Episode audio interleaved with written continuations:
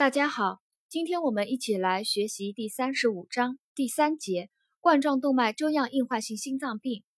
外科护理学这个冠状动脉粥样硬化性心脏病的不同，不同于内科护理学啊。内科这个冠状动脉粥样硬化性心脏病的内容很多的，是考试的一个重点内容。外科呢就讲的比较简单啊，内容也不多。现在我们就一起来学习一下冠状动脉粥样硬化性心脏病，简称冠心病。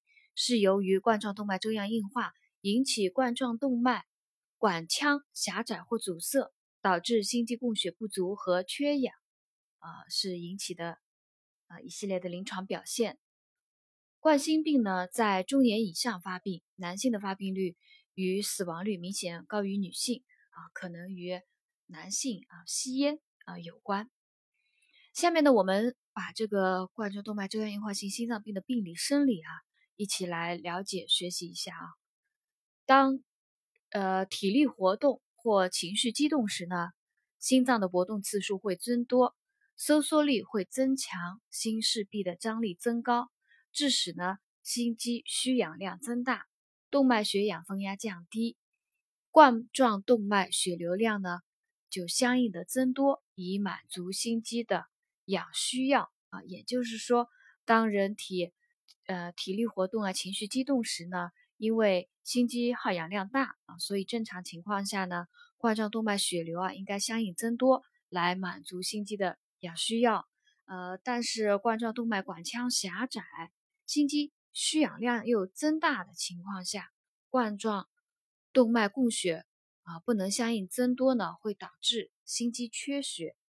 呃，如果冠状动脉发生急性阻塞，或长时间的痉挛，血管腔内形成血栓，使部分的心肌发生严重而持久的缺血，会造成局部的心肌坏死啊及心肌梗死。心肌梗死呢，常发生于左冠状动脉前降支分布的区域。心肌梗死常发生于左冠状动脉前降支分布的区域。呃，这个呢，就是一个。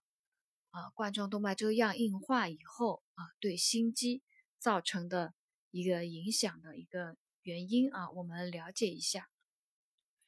根据冠状动脉它的狭窄程度啊、堵塞程度轻重呢不一呢，啊，临床会有不同的这个疾病表现啊，比如心绞痛、心肌梗死和缺血性心肌病。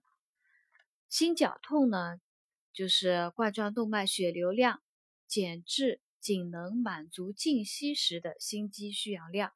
当患者体力劳动、情绪激动、饱餐时呢，因心肌需氧量增加而引起或加重心肌血氧供给不足啊，就出现心绞痛的一个症状。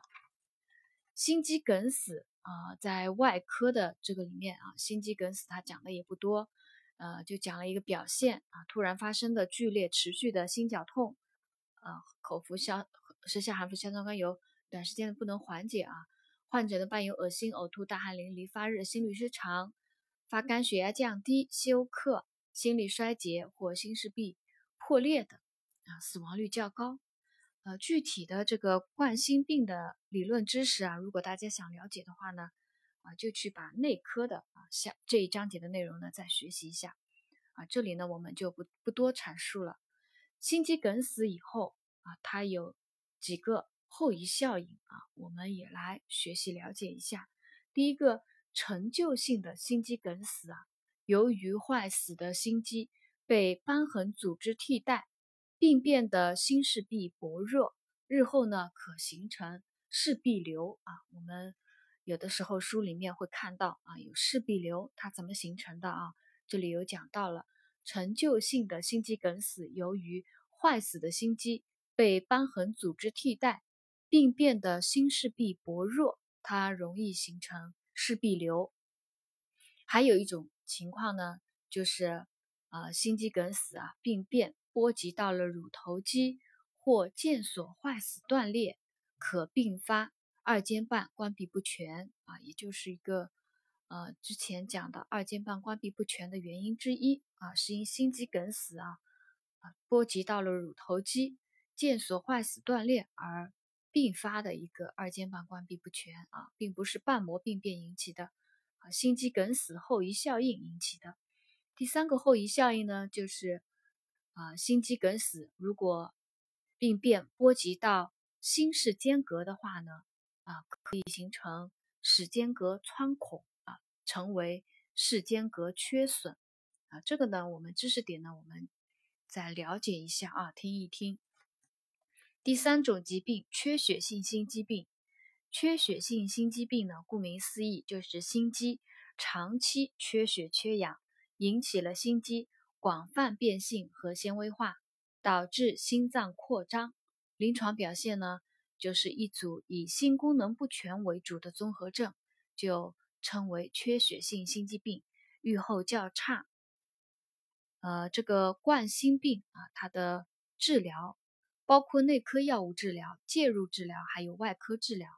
根据病情呢，选择单种或多种的方法来联合治疗，以提高疗效。外科治疗的目的啊，我们在这里要记一下啊。冠心病外科治疗的目的是通过手术重建血运通道，达到改善心肌供血供氧和心脏功能，啊，缓解和消除心绞痛症状。啊这个呢，外科治疗的目的其实也很简单啊，很好理解。手术重建血运通道，达到改善心肌供血供氧和改善心功能，缓解消除心绞痛的症状。手术适应症啊，我们也要记一下。手术适应症，一个是心绞痛经内科治疗不能缓解，影响了工作生活。冠状动脉造影发现冠状动脉主干或主要分支明显狭窄。而狭窄远端血流通畅者啊，这个呢要进行外科手术。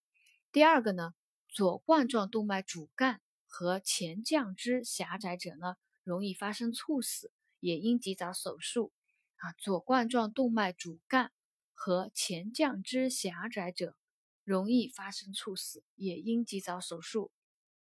第三种，即使心绞痛不严重，但冠状动脉的主要分支。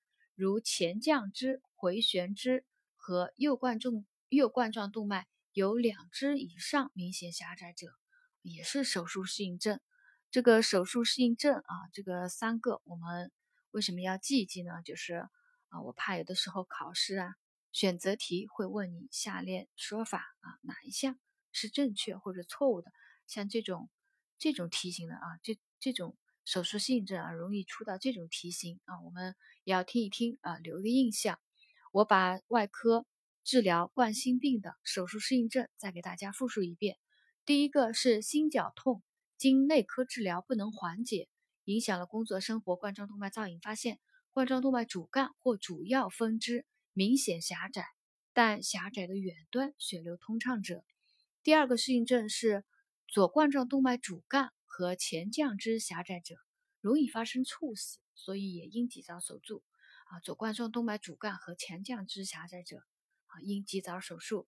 第三种是，即使心绞痛不严重，但冠状动脉的主要分支如前降支、回旋支和右冠状动脉有两只以上明显狭窄者呢，也是手术适应症。